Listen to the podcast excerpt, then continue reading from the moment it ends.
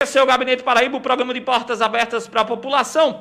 Gente, a gente vai começar agora um movimento especial, um programa diferenciado, como a gente vem dizendo desde o início desse programa. Primeiramente, para explicar a você, meu amigo ouvinte, hoje, dia 14 de maio, nós estamos fazendo uma ação diferente no sentido que hoje é dia de renovar o Brasil. Hoje é dia de renovar o Brasil, porque desde março, meu amigo Alisson Calado, explicando ao nosso público ouvinte, fui um dos selecionados, Negão do Café, para a Escola de Formação Política do Renova BR, o Renova Brasil, Renova BR, uma escola de formação política que, através das suas aulas, videoaulas, tarefas, provas, preparam lideranças para trabalhar e atuar no espaço político.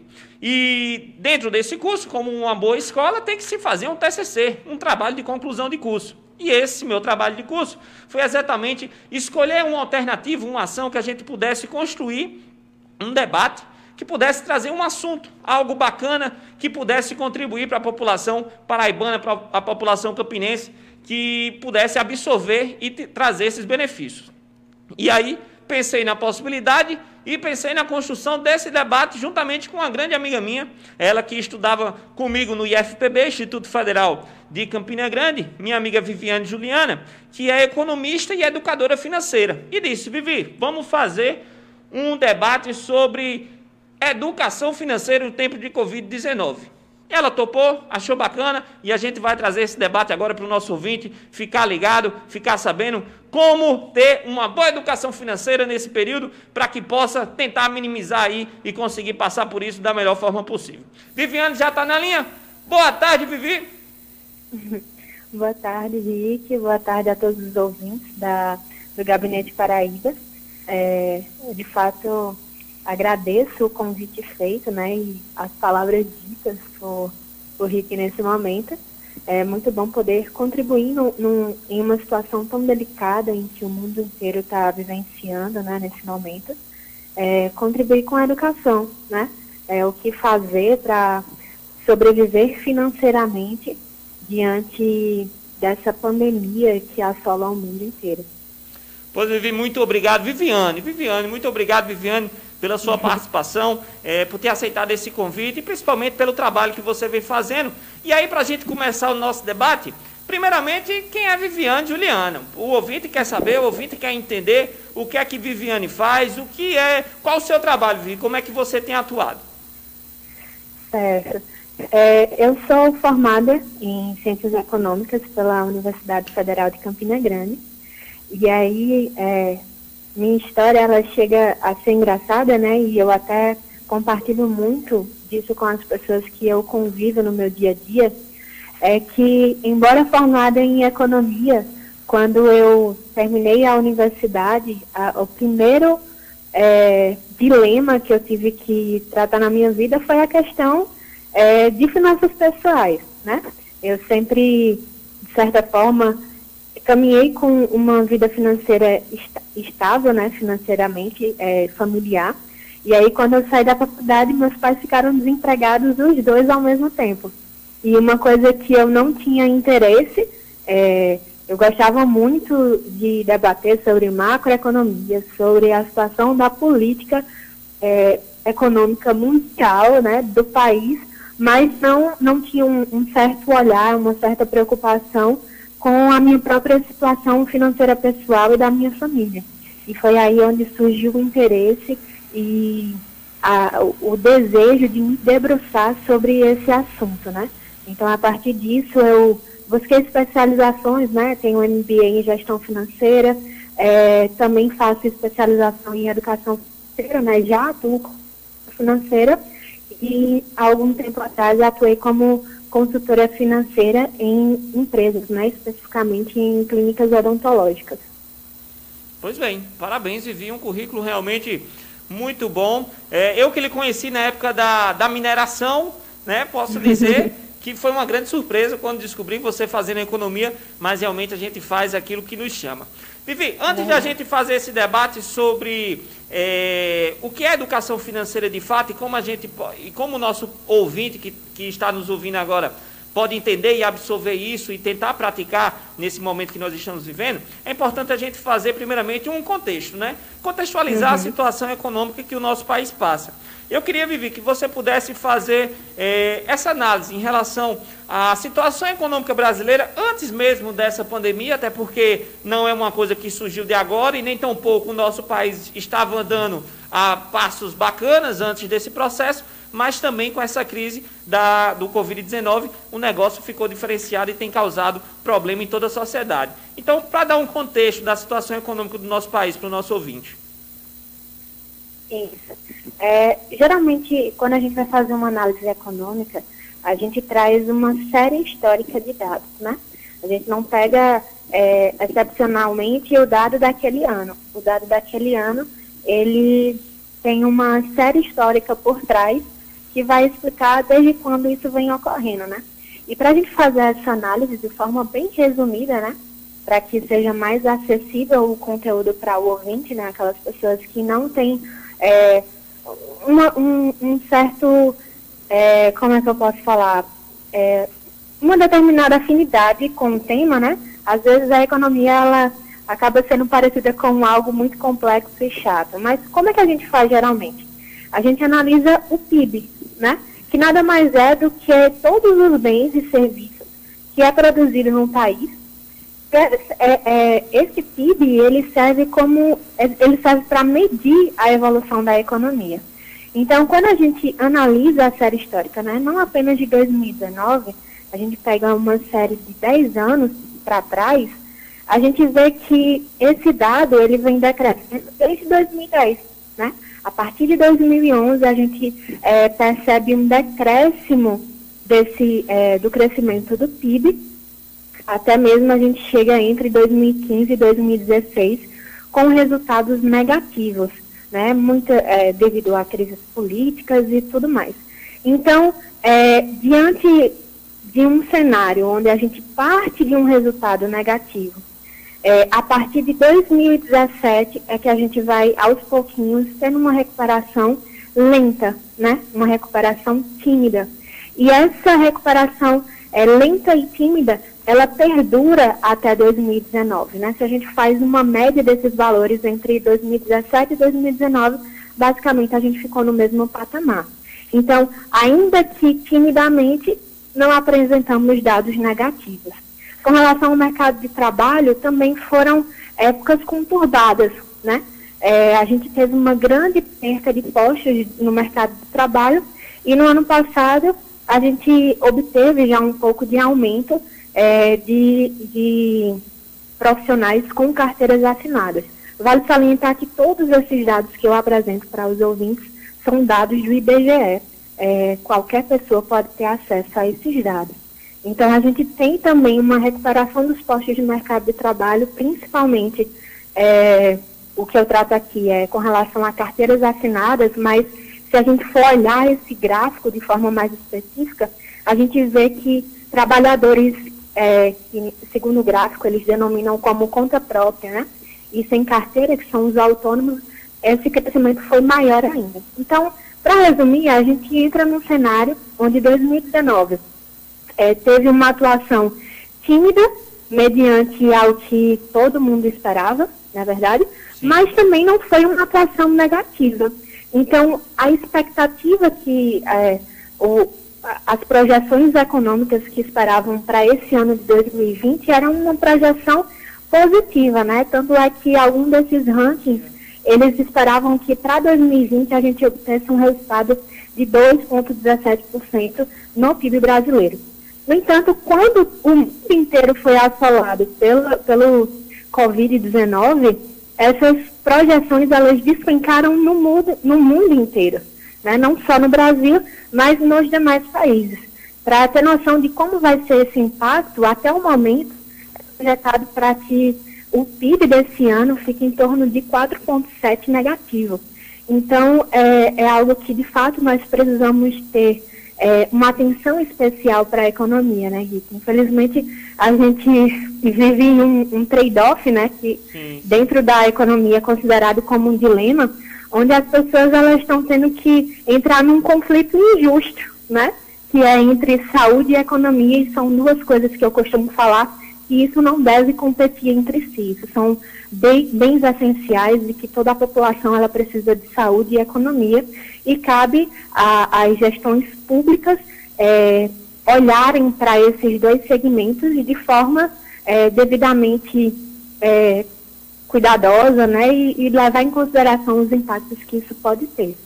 Perfeito, perfeito, Vivi. Eu acho que todo economista agora está é, tendo uma dificuldade muito grande de tentar prever é, aonde Sim. isso vai parar, quando essa, essa crise ela pode dar sinais realmente de esperança, como você disse, as previsões do PIB, se a gente já estava achando ruim, digamos assim, 1.1, o que realmente era muito baixo para a potencialidade do nosso país, imagina a gente ter um PIB negativo. Então, é a realidade realmente que a gente tem enfrentado e que principalmente a população, aqueles mais vulneráveis, tem sentido na pele muito mais essas dificuldades.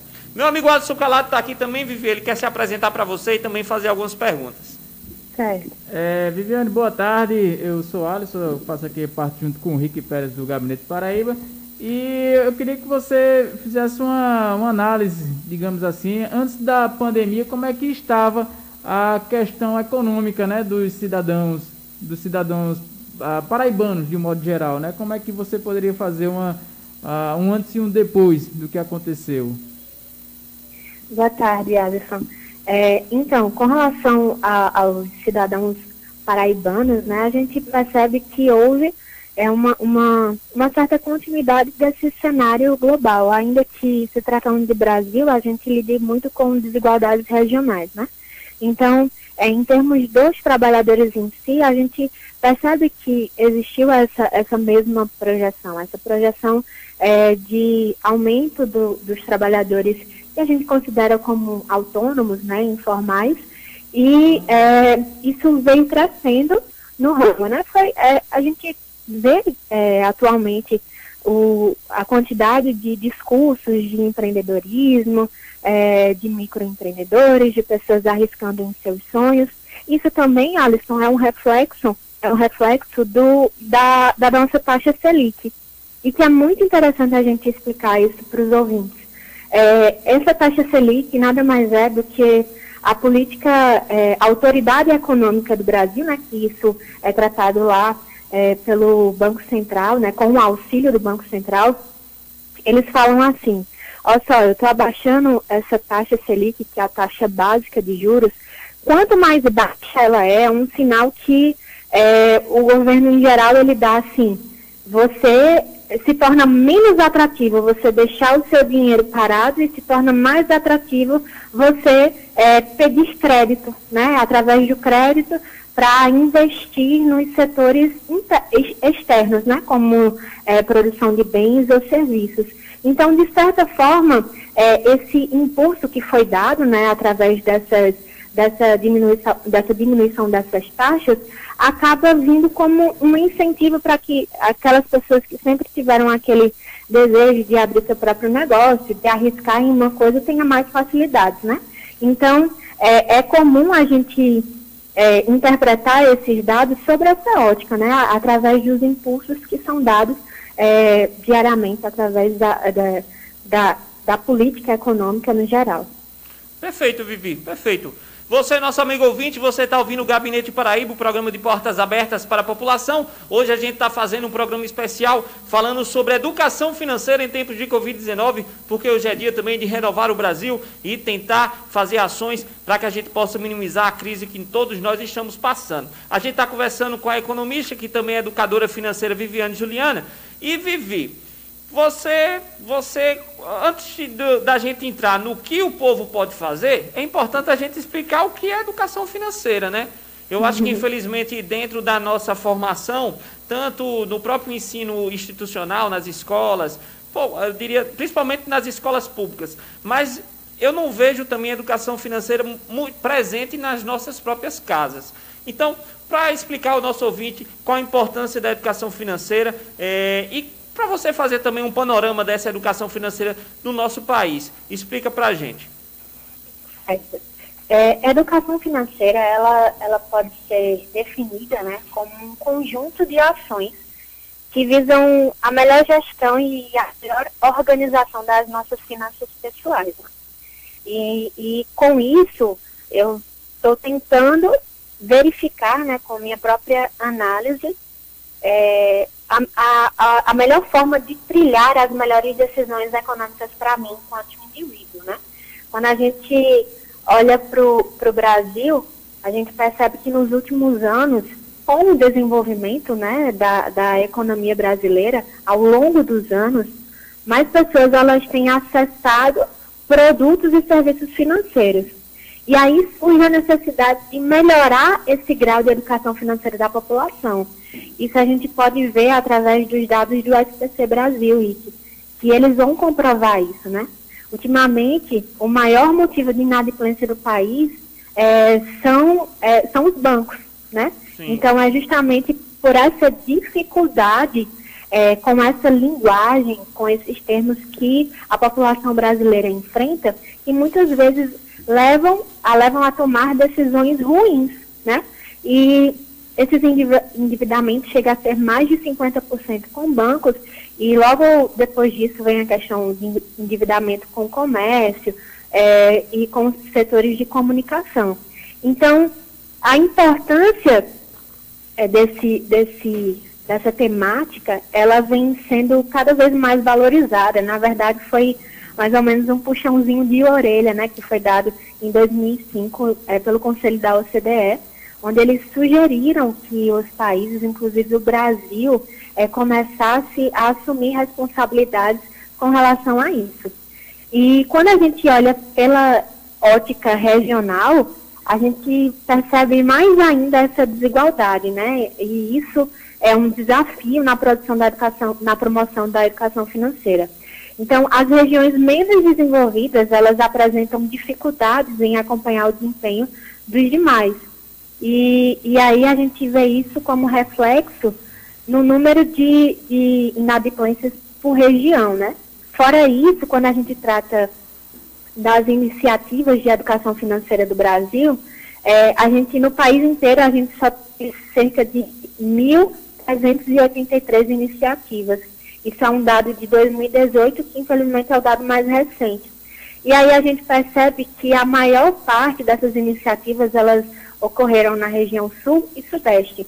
Aqui a gente teve um, um, é, uma surpresa muito grande com a região norte, que apresentou também é, um número de iniciativas muito altas, só que isso, 70% foi de Tocantins. Então, praticamente não explica muito a questão da região, né? Foi, é. foi uma coisa específica que impactou nesse dado regional. Mas quando a gente olha para Nordeste, Rick, Dessas 1.383 iniciativas de educação financeira, apenas 8% foi na nossa região.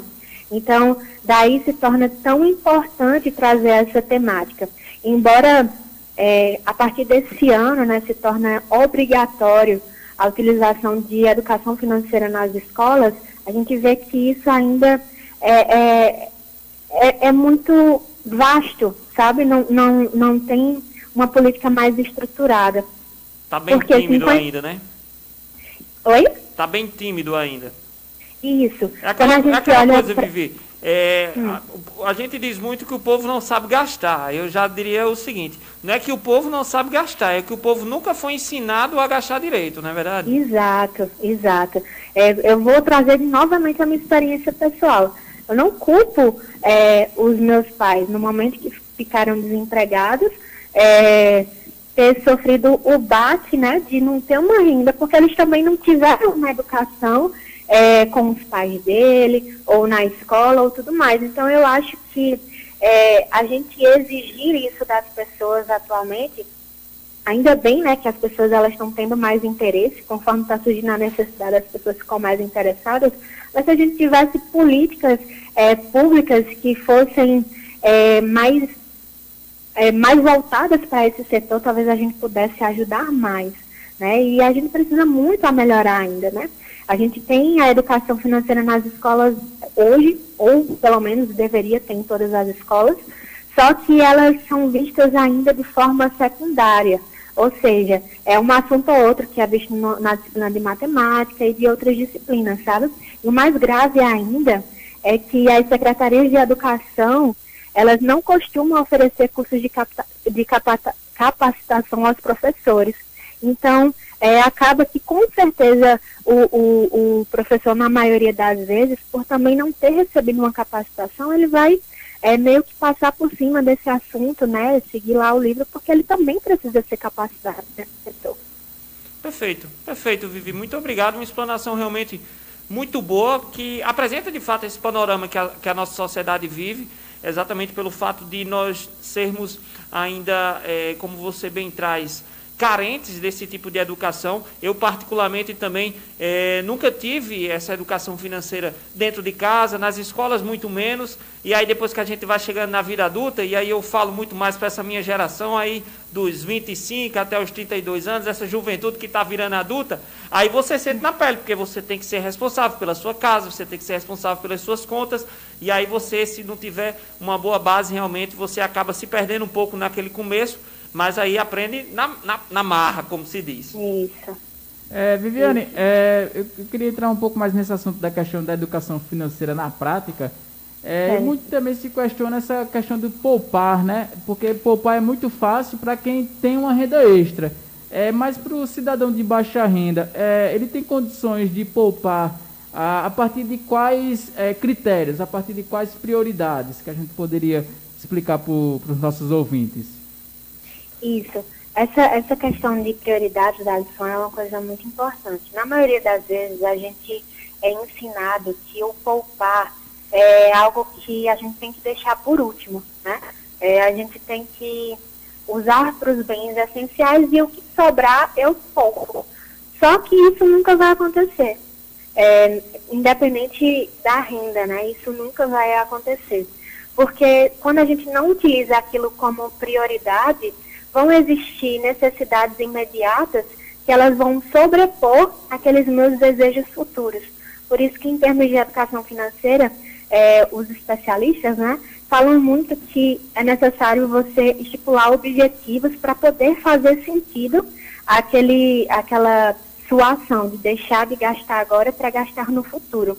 Realmente quem tem a, a renda mais apertada, né, é, fica difícil fazer esse mecanismo. Mas na minha prática, eu já tive experiência com muitas pessoas que são assalariadas, que têm uma família razoavelmente grande, né? É, que conseguiram fazer isso baseado nas prioridades. Então, quando a gente consegue é, defini-las, acaba sendo mais fácil. Mas, obviamente, é muito mais fácil para quem consegue ter uma renda extra, né? E até no finalzinho do programa eu preparei algumas dicas para que as pessoas elas pudessem ter essa facilidade e ter essa essa oportunidade, né, de alguma forma buscar aumentar sua renda para que seja mais fácil poupar, poupar nessa situação.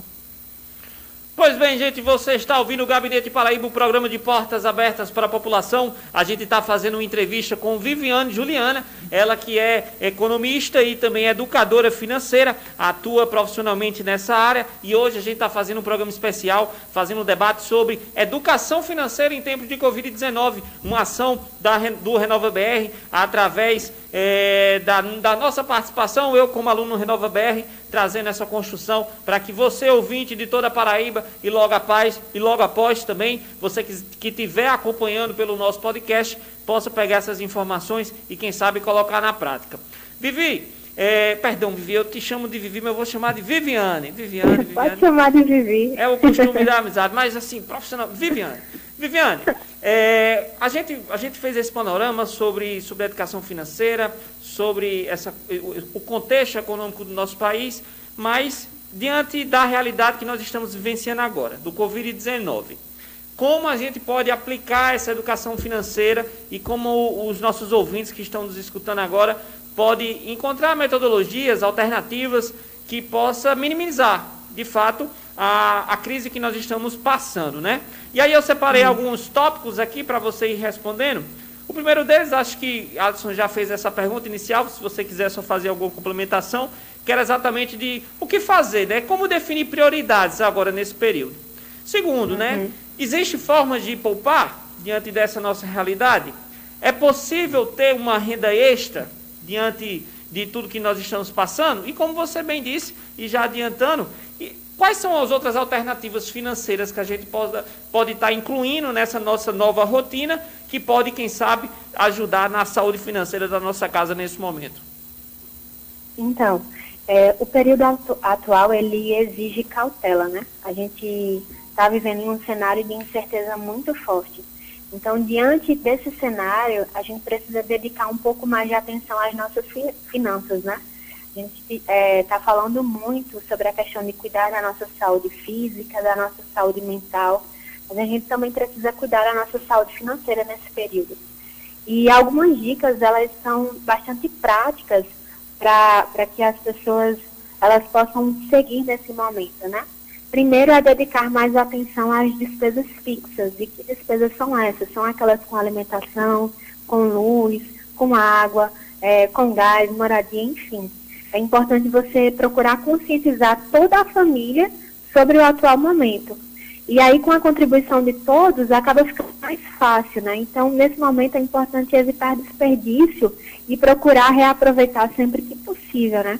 Com relação à energia, aproveitar a iluminação natural, é, não deixar lâmpadas acesas sem necessidade, é, sobre água, fechar torneiras, verificar se tem um vazamento, se em algum momento eu posso reaproveitar.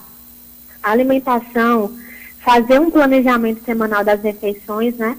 É, um cardápio semanal, porque isso vai evitar desperdícios e vai fazer com que na hora da minha compra, né? É importante você listar o que vai comprar no supermercado, você só compre o essencial. E aí, nesse momento, sim, vale você experimentar marcas mais baratas, procurar consumir frutas e verduras da época, né? Que elas costumam estar com preço mais acessível. Isso a gente vê no reflexo no final do mês nas nossas contas.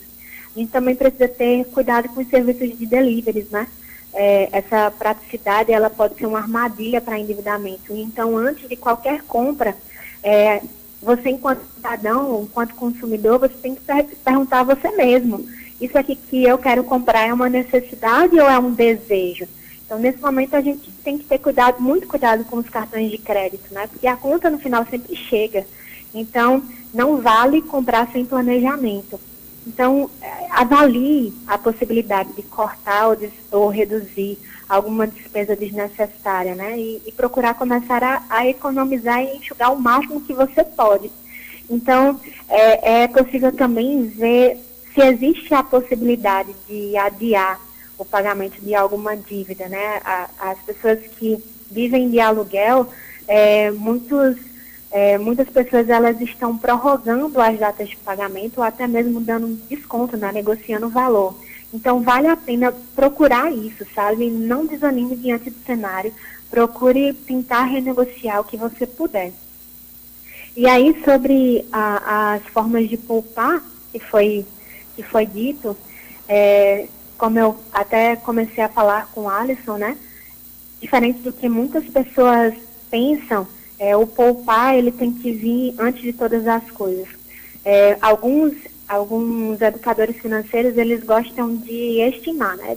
Dada a porcentagem você guarda. Só que eu não costumo fazer isso porque cada pessoa tem a sua realidade. Então dentro da sua realidade, o que é possível você guardar? É, pouco? Não importa. O importa é que você comece a ter essa prática. Porque no final, aquele pouco dinheiro que você se dedicou a guardar pode servir para alguma coisa necessária que você venha a precisar é, futuramente. Então, para quem quer, quer ter esse hábito, né, de poupar todos os meses, a primeira coisa que a gente sempre orienta as pessoas é a criação de uma reserva de emergência. E o que é essa reserva? Ela na, nada mais é do que seis vezes o meu salário ou o valor necessário para a minha sobrevivência. Então, esse valor, de certa forma, ele vai me proteger de surpresas, né? Como, por exemplo, essa pandemia atual. Para quem é autônomo, imagina como seria diferente se você tivesse essa reserva. Então, é, é isso que a gente costuma a, a incentivar. E sobre o quanto guardar, é como eu falei, vai depender da sua realidade. E uma coisa que eu queria trazer aqui para os ouvintes de vocês é sobre a questão da poupança, né? Muitas pessoas elas têm dúvida onde poupar. E por incrível que pareça, a caderneta de poupança ela é a última opção, porque ela traz menos benefícios do que qualquer outra possibilidade que seja parecida com ela, né? Então, nesse momento, é, se você pensa em guardar o seu dinheiro, e é aí, meninos, essa questão da educação financeira é tão importante, é, os lugares mais indicados são Tesouro Nacional, CDB, RDB. Só que vejam, só de falar esses termos já dá preguiça, né? Na situação, nunca é, vou começar é meio difícil, isso. É meio difícil de entender mesmo. Até para quem nunca teve assim um, uma, até para quem tem um pouco mais de educação, é, de, de, de, formação educacional, é, você tentar distinguir esses termos aí do nada, você fica meio perdido mesmo, fica assustado.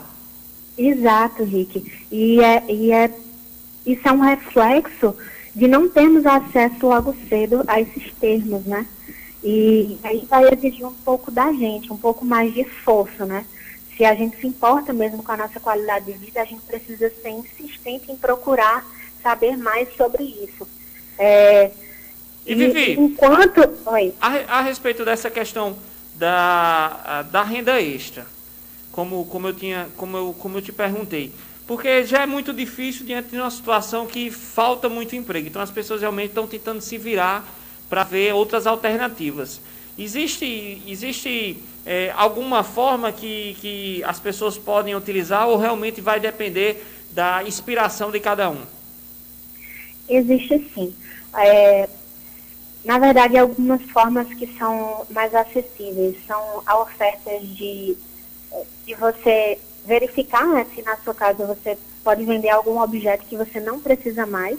Às vezes tem alguma coisa guardada ali que não é mais do seu interesse, mas pode ser do interesse de outra pessoa. E você, aos pouquinhos, você pode aumentar um pouco a, a, a sua renda com isso, né? Seja pela, oferecendo brechós, bazar, e aí a gente tem serviços é, online, como a LX, Mercado Livre, que vão te possibilitar isso. É, outra coisa também que a gente precisa chamar muita atenção é que com tudo isso que está acontecendo, com certeza as relações elas não vão ser as mesmas a partir de agora. Então muitas empresas elas vão estar tá desenvolvendo um formato mais virtual. Então essa pode ser uma boa oportunidade para você, caro ouvinte, se reinventar e procurar atender às novas demandas, né? E eu trago aqui algumas alternativas financeiras que talvez é, possa te inspirar a pensar em algo que talvez você possa agregar para ser uma renda extra, né? Às vezes você tem um talento escondido ou que sempre soube, mas nunca teve a oportunidade de arriscar e pode fazer isso agora.